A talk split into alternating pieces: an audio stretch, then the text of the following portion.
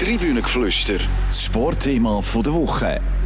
Nicht ganz zwölf Wochen ist es her, seit der FC Basel im Halbfinale der Conference League gegen Fiorentina ganz knapp gescheitert ist. Jetzt, nach nur wenigen Wochen in der neuen Saison, ist in Basel die grosse Ernüchterung eingekehrt. Zahlreiche Spieler verlassen den Club, out im Europacup, schwacher Start in die Meisterschaft. Wir fragen uns, wie lassen sich die Zerfallserscheinungen stoppen? Ist die Strategie vom Präsident David Degen gescheitert? Welche Schuld trägt der Sportdirektor Heiko Vogel? Und ist der Timo Schulz eigentlich der richtige Krisenmanager? Die grosse Diskussion jetzt im Tribünengeflüster.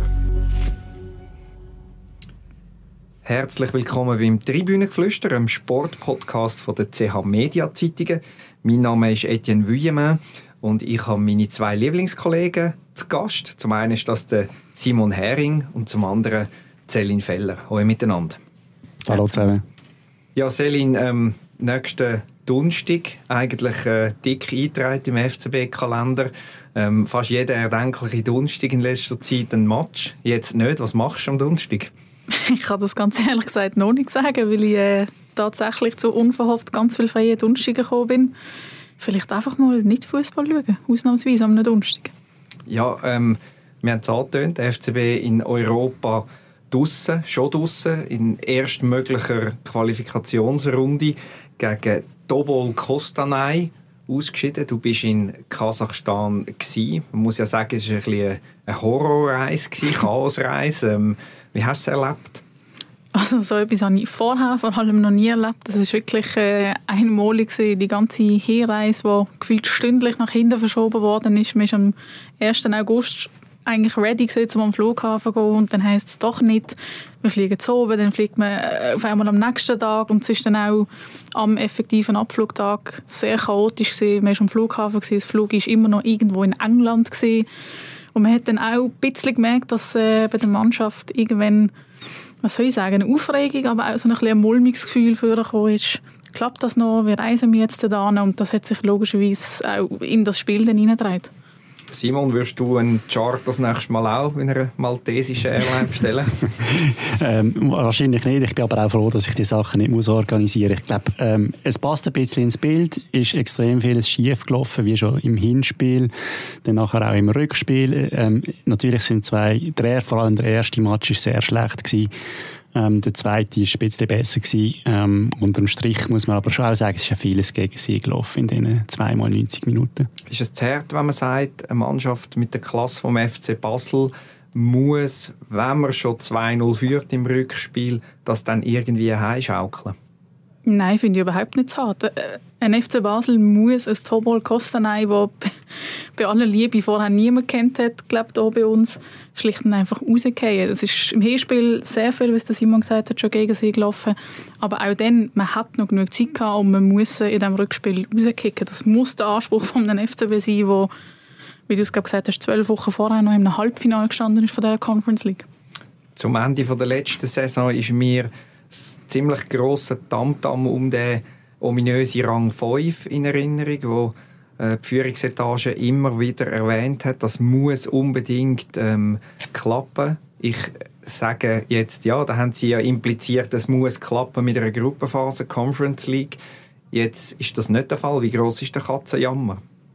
Der ist riesig. Also lustigerweise ist gerade nach dem Ausscheiden die Enttäuschung gar nicht so stark spürbar gewesen. Das hat mich sehr verwundert. Aber David Degen hat damals in diesem Kampf um Rang 5 schon gesagt, er hat Angst, dass man das europäische Geschäft verpasst und weil der FC Basel schlicht eine Strategie hat, die auf das europäische Geschäft, ausgelegt ist. Und entsprechend muss man jetzt über Bücher, sie schwätzen von einem Plan B, den man hat. Wie denn der effektiv aussieht, bin ich sehr gespannt.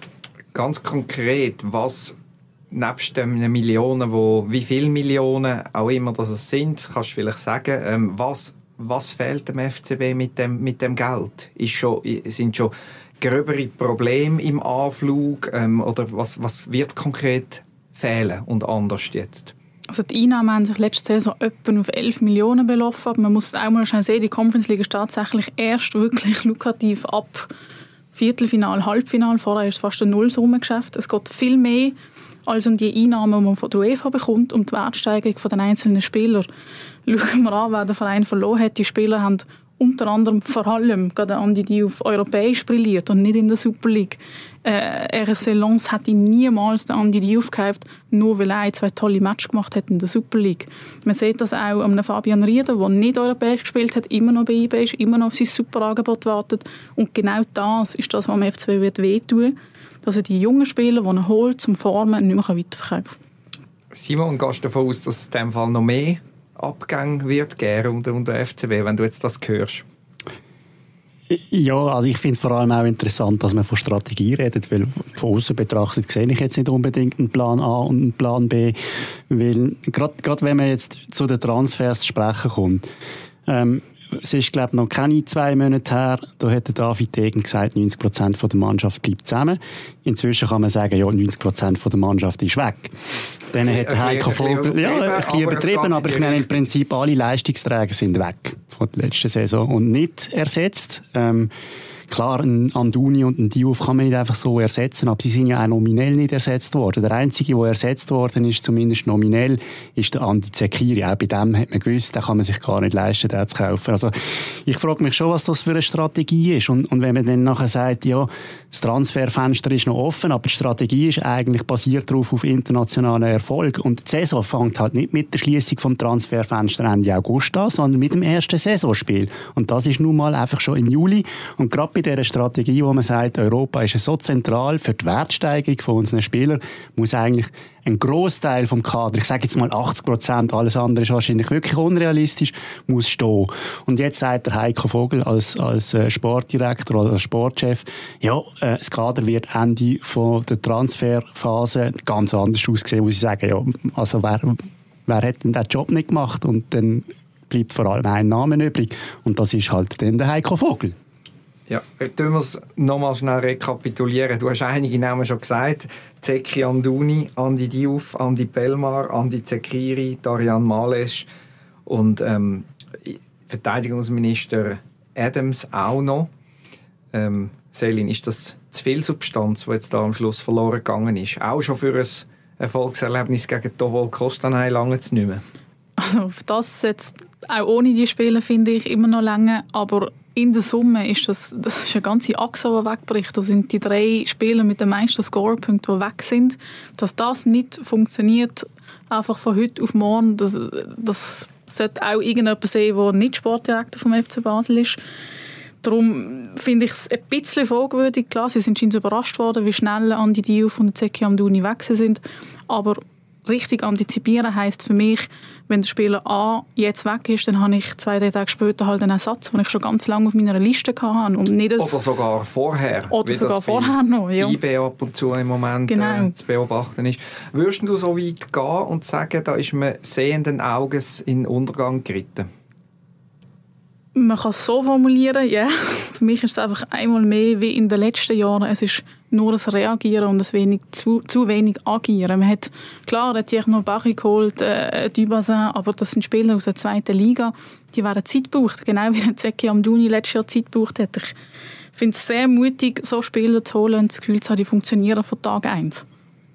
Simon, du hast gesagt, du siehst gar keine Strategie. Fast 90 Prozent, ein bisschen übertrieben, von der, von der Mannschaft ist weg.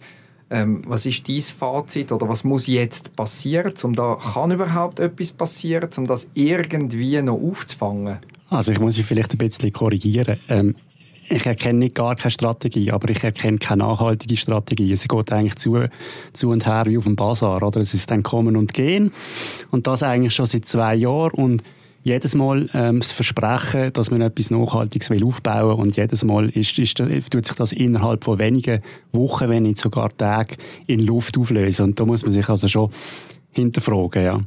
Ähm, der Andi Pellmar hat ja nach seinem Abgang in einem Interview ähm, bei uns gesagt, ähm, also jetzt nochmal eine neue Mannschaft kennenlernen, schon wieder, das muss ich mir also nicht antun. Ähm, wie groß ist die Gefahr, dass solches Gedankengut eben in die Mannschaft hineinfindet und dann dazu führt, dass die Identifikation mit einem Verein, mit einer Region zunehmend verloren geht? Also es ist sicher gefährlich, wenn man sieht, wie gefühlt das halbe Kader halt immer wieder austauscht wird, halbjährlich, dass da gewisse Spieler keine Lust mehr drauf haben. Das äh, kann ich absolut nachvollziehen. Beim Andi Bellmars vielleicht muss man auch noch sehen, ein bisschen spezieller, seine ganze Gruppe ist weggefallen. Der Andi Diouf ist weg, der Zeki Amdouni ist weg, der Dan Doi wird wahrscheinlich bald weg sein. Also seine komplette frankophone Gruppe löst sich auf. Dass er will gehen, okay, verstand ich, aber klar, werden sich da vielleicht auch äh, Walter Börcher oder äh, Riccardo Calafiori, wo man jetzt gehört dass es Gerüchte gibt um ihn und den Wechsel zu Mailand, überlegen, will ich das nochmal oder gehe ich noch jemanden an, wo, wie Simon sagt, nachhaltiger geschafft wird? Wenn du sagst, will ich das nochmal, wie ist das eigentlich ganz, ganz oben? Kann der David Degen genug Geld aufwerfen weiterhin für den FCB oder muss auch er sich Sorgen machen? Also David Degen hat gesagt, 2023 wird finanziell das schwierigste Jahr für den FC Basel. Sie haben letztes Jahr ein strukturelles Defizit von 30 Millionen gehabt, was sie jetzt halbieren auf 15 Millionen. Man muss jetzt aber auch sehen, bei allem Aderlass, das das Kader jetzt natürlich jetzt, äh, erlitten hat, hat man natürlich auch sehr viel Geld eingenommen. Das sind 36 Millionen plus minus brutto. Dort fällt natürlich noch weg, was man investiert hat. Aber man hat durchaus einen finanziellen Spielraum, um auch, wie es der Heiko Vogel gesagt hat, für jede Reihe nochmal einen neuen Spieler zu holen. Und der Dan Doi, wir haben ihn vorher noch nicht erwähnt, du rechnest damit, auch er wird noch den FCB verlassen? Würde ich sehr fest davon ausgehen, ja. Jetzt, unabhängig davon, wie viele noch neue Spieler noch kommen, kann da überhaupt in nützlicher Frist irgendetwas zusammenwachsen, wo, wo Meisterschaftsambitionen rechtfertigt? Wie siehst du das, Simon? Also es würde mich sehr wundern, wenn man jetzt einen Spieler findet, der aus einem ähm, Club, der wahrscheinlich Schwierigkeiten wird haben oder die erste Hürde mal zu nehmen, in diesem neuen Modus in die Top 6 reinzukommen.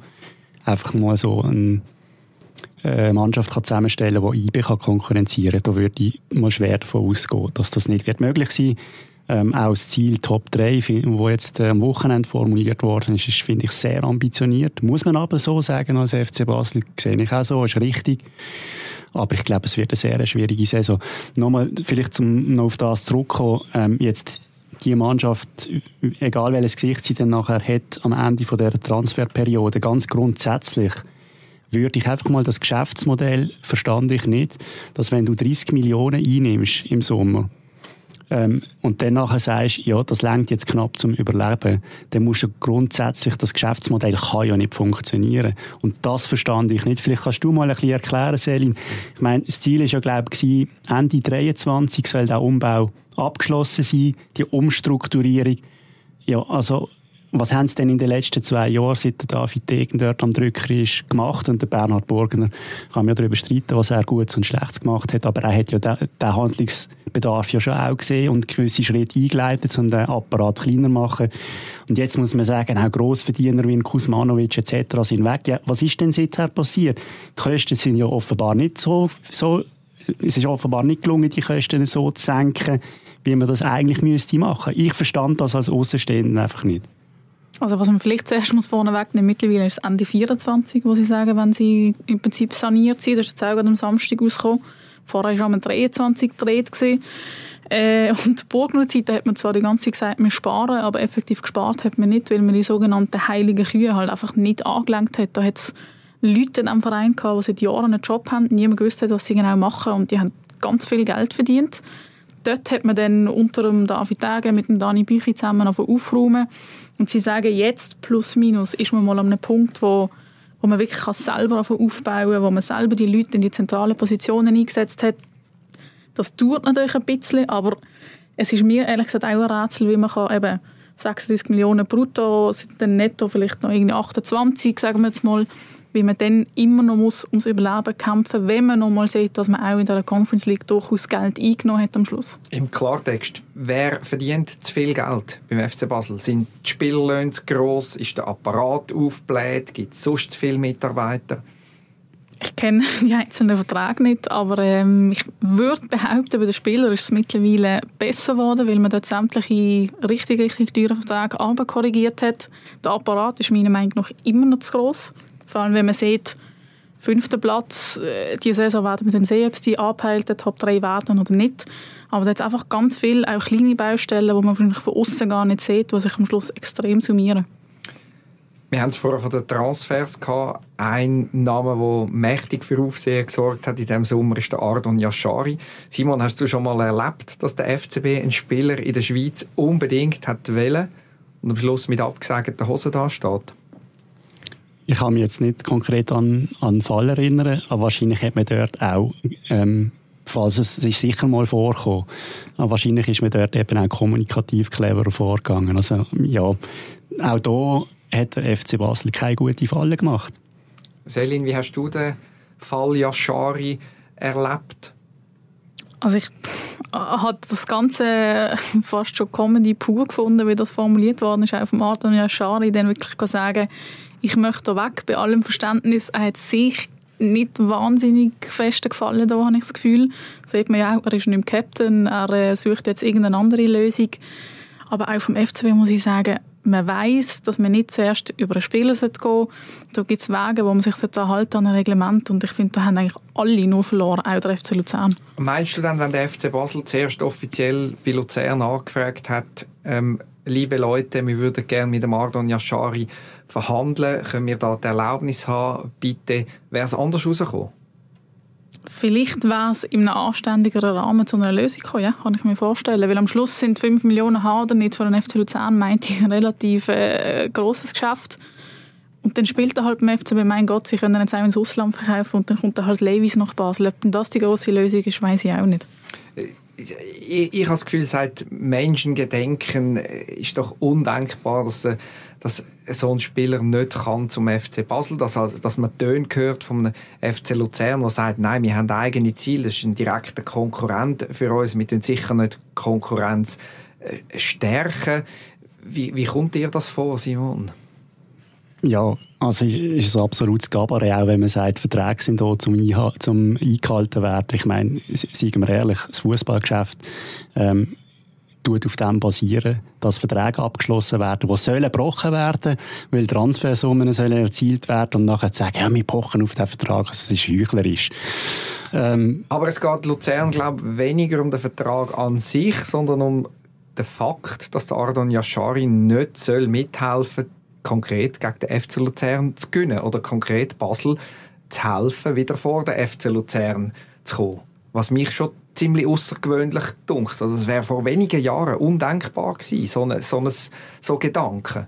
Also mich erinnert das mehr an äh, Jan Sommer, Gladbach, Bayern Poker im Januar, dass man auf den Preis will auftreiben. Dass man jetzt sagt, nein, machen wir sicher nicht schön und gut. Das hat man damals in Gladbach auch gemacht. Ich weiß nicht, ob die Akte am Schluss wirklich schon ganz geschlossen ist. Also kannst du dir vorstellen, dass die Yashari gleich noch beim FC Basel landet? Ich kann mir ehrlich gesagt alles vorstellen, ja. Ich glaube ehrlich gesagt, und das ist auch bezeichnend für, das, äh, für die Strategie vom FC Basel, dass der Ardon Yashari gar nicht mehr zu Basel will, nachdem die ja gar nicht in der Conference League spielen. Zurück zum Heiko Vogel, der die Transfers realisiert beim FC Basel. Simon, was hat er richtig gemacht in den letzten paar Monaten? Er war ein guter Interimstrainer. Hätte er müssen bleiben aus deiner Sicht? Nein, er hat ja sich von Anfang an auf das festgelegt, dass er das nicht will. Ähm, er hat diesen Job hat er gut gemacht, hat allerdings dazu geführt, dass er seinen eigentlichen Job nicht gut gemacht hat oder vielleicht sogar gar nicht gemacht hat, nämlich der vom Sportchef. Ich glaube, das hat er auch so gesagt, dass das zu kurz gekommen ist. Anders, weil er hat der Interimstrainer sein. Andererseits muss man auch sagen, ja, die Einstellung vom Trainer ist auch seine Aufgabe. Also, dass es dort nicht schneller gegangen ist, ist am Schluss auch sein, auf seiner To-Do-Liste gestanden. Ähm, man muss auch schon auch sagen, der Heiko Vogel hat keine Erfahrung als Sportchef. Der Heiko Vogel ist nicht als Sportchef. Der Heiko Vogel hat seine ganze Berufskarriere ist ein Trainer gewesen. Und das ist nicht der gleiche Job, nicht der gleiche Jobbeschrieb. Und ich glaube, da zahlt er jetzt auch Lehrgeld und das sieht man. Selin, wie nimmst du den Heiko Vogel wahr, seit er Ende vom letzten Jahr zum FCB zurückgekommen ist? Als Interimstrainer habe ich sehr, wie soll ich das sagen, unter Strom wahrgenommen. Also es war wirklich extrem, wie man ihm, wie man ihm angemerkt hat, auch mit seinen gelben Karten und Platzverweis, wie sehr er unter Druck war. Und verbale Ausraster teilweise, ja, genau. muss man hinzufügen. Ich muss sagen, jetzt erlebe ich ihn sehr viel ruhiger, sehr viel gelassener. Aber ich bin mit Simon, wo man einfach muss sagen, er ist quasi neu auf seinem Job als Sportdirektor, hat das als Interimstrainer, abgesehen von seinen Ausraster, gut gemacht. Er hat die arrivierten Spieler wie Fabian Frey, wie Tyler Chaka wieder ein bisschen stabilisieren, ihnen wieder das Gefühl geben, dass sie wichtig sind in Basel. Aber als Sportchef ist er mir noch ein bisschen der Beweis schuldig, dass er die richtige Person ist. Er hat sicher eine starke Meinung, die auch David Degen mal äh, ein bisschen Parole bieten was es in diesem Verein ganz sicher braucht, damit man auch mal ein bisschen Pro und Contra hat, nicht immer nur eine Meinung, was Sportliche angeht. Sie haben gute Verkäufe gemacht jetzt, muss man auch sehen, aber ob das dann sein Lohn ist, ist die andere Frage. Also ich bin im Moment noch ein bisschen zwiegespalten und muss sagen, ich bin sehr gespannt, äh, was für Verstärkungen das sollen sein in jeder Reihe. Wir sind ja gestern zusammen im letzten Grund auf der Tribüne gehockt, haben den Match gesehen von Basel gegen GC. Ähm, es ist gar nicht gut gewesen, um es mal defensiv auszudrücken, oder? Defensiv ist es grauenhaft gesehen, also, das muss man ganz klar so sehen. Und es ist für mich auch wieder ein bisschen sinnbildlich gesehen für die ganze Saison, dass halt das erste und das dritte Goal gehen auf, auf Fehler, auf individuelle Fehler zurück. Und vor allem kann man sich von denen offenbar nicht erholen. Ich nehme jetzt den Finn van Bremen als Beispiel. Junger Spieler, der auch schon tolle Ansätze hatte, aber wenn er einen Fehler macht, kommt er in einen kompletten Strudel rein, zieht sich ab, macht noch mehr Fehler und und und. Das destabilisiert die ganze Mannschaft. Und das sieht man bis jetzt und sie erholt sich von dem nicht. Und da fehlt mir dann vielleicht auch ein bisschen irgendwie Input von einem erfahrenen Spieler, äh, Fabian Frey, Michael Lang, die einfach mal sagen, hey Jungs, jetzt kommen wir aus dem, aus dem Teufelskreis wieder raus. Und da ist mir einfach zu wenig, zu wenig Substanz um im Moment. Es war ja interessant, der neue Trainer, Timo Schulz, wir kommen gerade auf ihn, nach dem Match. Ich habe das wie ein eigentlich sehr frühe, aber doch schon eine Brandrede mhm. wahrgenommen. Er hat äh, alles kritisiert äh, an seiner Mannschaft. Er hat ähm, zuerst mal noch äh, die Journalisten und Journalistinnen davor gewarnt, ja nicht irgendeine Frage zu stellen von wegen Müdigkeit, wegen strapaziöser Reise etc. Und dann appelliert an, an Stolz. Er hat bis ähm, nicht gesehen. Er hat den Willen vermisst, die ganzen Mentalitätsfragen, wie man auf dem Rasen auftritt. Ähm, was ist das für ein Zeichen, wenn nach drei Runden in der Meisterschaft der Trainer schon zu so starken Worten muss greifen muss? Vielleicht, dass er im Moment keinen anderen Weg mehr sieht. Also ich finde es sehr, sehr beeindruckend, was er gesagt hat und dass er jetzt nicht einfach das Ich nicht schönreden wie das vielleicht ein anderer in seiner Situation gemacht hat. Das sind krasse Worte gewesen, eben von maßloser Enttäuschung zu da fehlt jeglicher Wille, jegliche Einstellung, Körperspruch, der schlecht ist. Ich nehme an, das ist das Mittel, Jungs, jetzt, jetzt sind wir mal wachgerüttelt und jetzt muss es funktionieren. Es ist aber natürlich auch schon eine relativ hohe Eskalationsstufe nach nur drei Meisterschaftsspielen.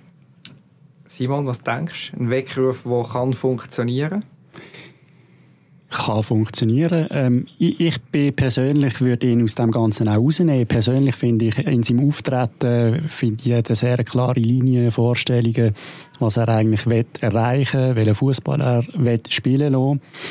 Ich glaube einfach, für mich ist es mehr auch so ein, ein Warnschuss, wie frustriert ist der Timo mhm. Schulz schon. Ich meine, wann hat er den Vertrag unterschrieben? Vor drei, vier Monaten bereits. Damals war der FC Basel auf europäischer, äh, europäischem Höhenflug gewesen, mit, einer super, mit super Spielern, mit einem Zeki Amdouni, mit einem Andi Diouf. Und wenn man die Mannschaft dann sieht, und sagt, okay, cool, ich werde jetzt die nächste Saison trainieren, okay, vielleicht zwei, drei gehen weg, aber da kommt ja einiges rein, die kann man vielleicht ersetzen. 90, auch da, 90 Prozent. Richtig, auch da, auch da ist natürlich, muss man sich schon die Frage stellen, was hat der Heiko Vogel dem Timo Schulz für Versprechungen gemacht, oder? Also ich meine, damals, das war wirklich eine super Mannschaft gewesen, ähm, klar, die haben die PS in der Liga nicht auf den Boden gebracht, aber international hat man gesehen, hey, da ist einiges an Potenzial da. Mit dieser Mannschaft kann man noch in der Schweiz um den Titel mitspielen, ohne Wenn und Aber. Und nachher sagt vielleicht der Heiko Vogel in den Verhandlungen, ja gut, zwei, drei werden sicher gehen, die können wir nicht halten, aber wir holen neu.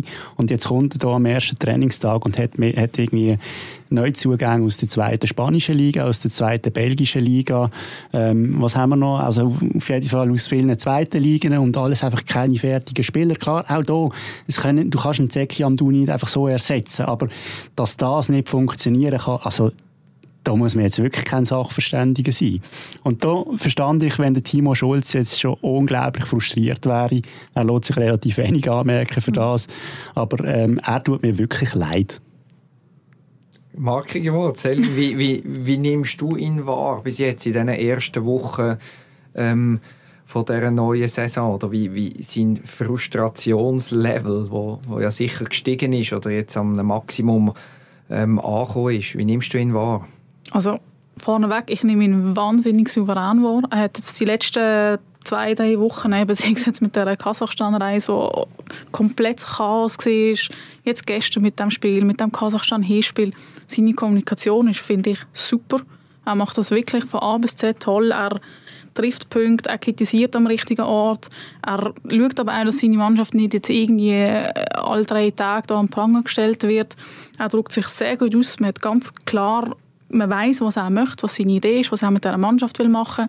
Er hat sich, wie ich finde, auch äh, so intensiv wie wahrscheinlich noch kein Trainer vorbereitet, hat sich da, wo er unterschrieben hat, Kärtchen geschrieben über jeden Spieler, der jetzt da war, was er versprochen kann. Also es ist Bilderbuch-Vorbereitung eigentlich. Ist halt einfach sehr vieles für nichts gesehen, weil jetzt halt einfach ganz viele Spieler weg sind und ich finde, man merkt, wenn man ihn jetzt schon zwei, drei Mal gesehen hat, dass er durchaus frustriert ist man sieht es ihm an in gewissen äh, Gesten, aber er lässt das nicht wirklich, jetzt abgesehen von gestern mit diesen sehr deutlichen Worten, nicht wirklich nach außen dringen. Und er sagt auch, und da gebe ich ihm recht, auch mit so einer Mannschaft, auch wenn da Sperren und Verletzungen dazukommen, musst du einen Tobol Castanei schlagen, musst du gegen GC einfach anders auftreten. Wenn du verlierst, mein Gott, aber dann spiel wenigstens anständig und spiel mit einem Körperspruch, der ansprechend ist. Von dem her muss ich sagen, ihm, und da bin ich ganz mit Simon, kann man überhaupt keinen Vorwurf machen im Moment. Jetzt haben wir ganz viel Negatives äh, gehört, Strudel, Chaos, ähm, peinliche Auftritte etc. Ist nicht jetzt die Chance da, um endlich etwas aufzubauen in diesen in dieser Saison ganz viele Wochen, die kommen werden, ohne europäische Beteiligung vom FC Basel? Doch, das ist wahrscheinlich das einzige Positive an dem Ausscheiden in Kasachstan, dass man jetzt hat, was man die letzten Jahre seit 2020 nicht mehr hatte, Zeit einfach endlich mal schaffen, ganze Wochen zu haben. Das, was man letztes Jahr immer gesagt hat, wir hangeln uns von Regeneration zu Videoanalyse zu Spiel, was unmöglich ist, um irgendetwas einzustudieren, das haben sie jetzt. Sie haben am Sonntag Lausanne, dann kommt der Göpp-Match, dann hat man zwei Wochen Zeit, weil das Spiel gegen Lugano verschoben ist, dann hat man eine Nazi-Pause, also man hat auf einmal ganz viel Zeit, um wirklich zu arbeiten. Und wenn bis dann vielleicht noch der eine oder andere neue Spieler da sind, hat man Zeit, um die zu integrieren, um irgendeine Spielphilosophie noch ein bisschen vertiefter äh, anzuschauen, nachdem man die Basics angeschaut hat, wie er das so schön gesagt hat. Und dann kann man auf dem wahrscheinlich wirklich auch mal etwas aufbauen. Und ich kann mir vorstellen, dass wenn man sich fängt das durchaus könnte eine gute Liga werden vom FCB. Simon, siehst du es auch so? Erste drei Runden gespielt, noch nicht wirklich viel passiert, Rückstand überschaubar ja. kann noch kommen. Absolut. Ich glaube, jetzt auch bei diesem GC-Spiel gibt es durchaus schon noch mildere Umstände, wenn man sieht, wie die ganze Anreise und das Spiel am Donnerstag gelaufen ist. Das ist sehr wenig Zeit gewesen. Und ab jetzt muss man eigentlich sagen, okay, wir haben jetzt eine volle Woche Vorbereitung auf den nächsten Match. Ab, ab dann gibt es nur noch ein Match pro Woche. Dann würde ich jetzt als Trainer gehen und sagen, ab jetzt fängt, fängt unsere Saison richtig an. Schwamm drüber, jetzt fangen wir richtig an. Ähm, ob das dann gelingt, sei dahingestellt. Ich, ich hat doch auch noch die einen oder anderen Fragezeichen, wenn man sagt, mit diesen Verstärkungen. Ähm, es ist dann schon noch entscheidend, was für Leute das sind. Lehnt man dann wieder irgendwie einen vom AS Rom aus, der eigentlich gar keinen Bock hat, in Basel zu sein und eigentlich am liebsten nur europäisch würde spielen? Also lehnt man dann drei Spieler aus oder holt man drei Spieler, wo man Geld ausgibt, weil man sie als Aktie betrachtet, wo man in einem Jahr oder spätestens in zwei wieder teurer verkaufen will und verkaufen muss? Von dem würde ich dann persönlich eher Abstand nehmen, wenn ich Verantwortlicher wäre beim FC Basel. Ich meine, man hat zum Beispiel auch einen anderen Hunziker jetzt aus Aarau wieder zurückgeholt.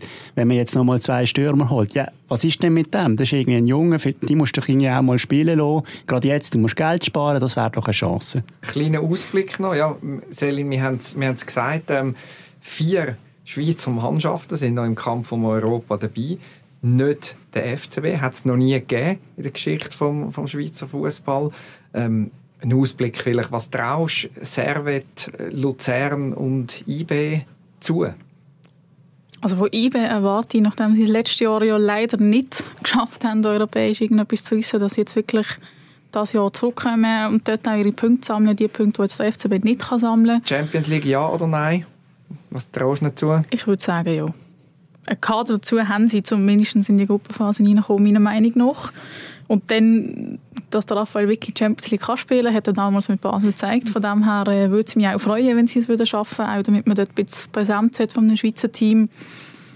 Lugano traue ich ehrlich gesagt auch viel zu und bei den anderen habe ich ohne viel gesehen zu haben von den letzten Spiel, muss ich sagen, hängt wahrscheinlich extrem von Tagesform, von roten Karten, Glück und allem, aber es wäre noch so schön, wenn mal vier Teams europäisch dabei wären. Das ist doch ein wunderbares Schlusswort. Wir sind schon am Ende vom Tribünengeflüster von dieser Woche angelangt. Danke euch da draußen vielmal fürs Zuhören. Wir würden uns freuen, wenn ihr auch nächste Woche wieder dabei sind.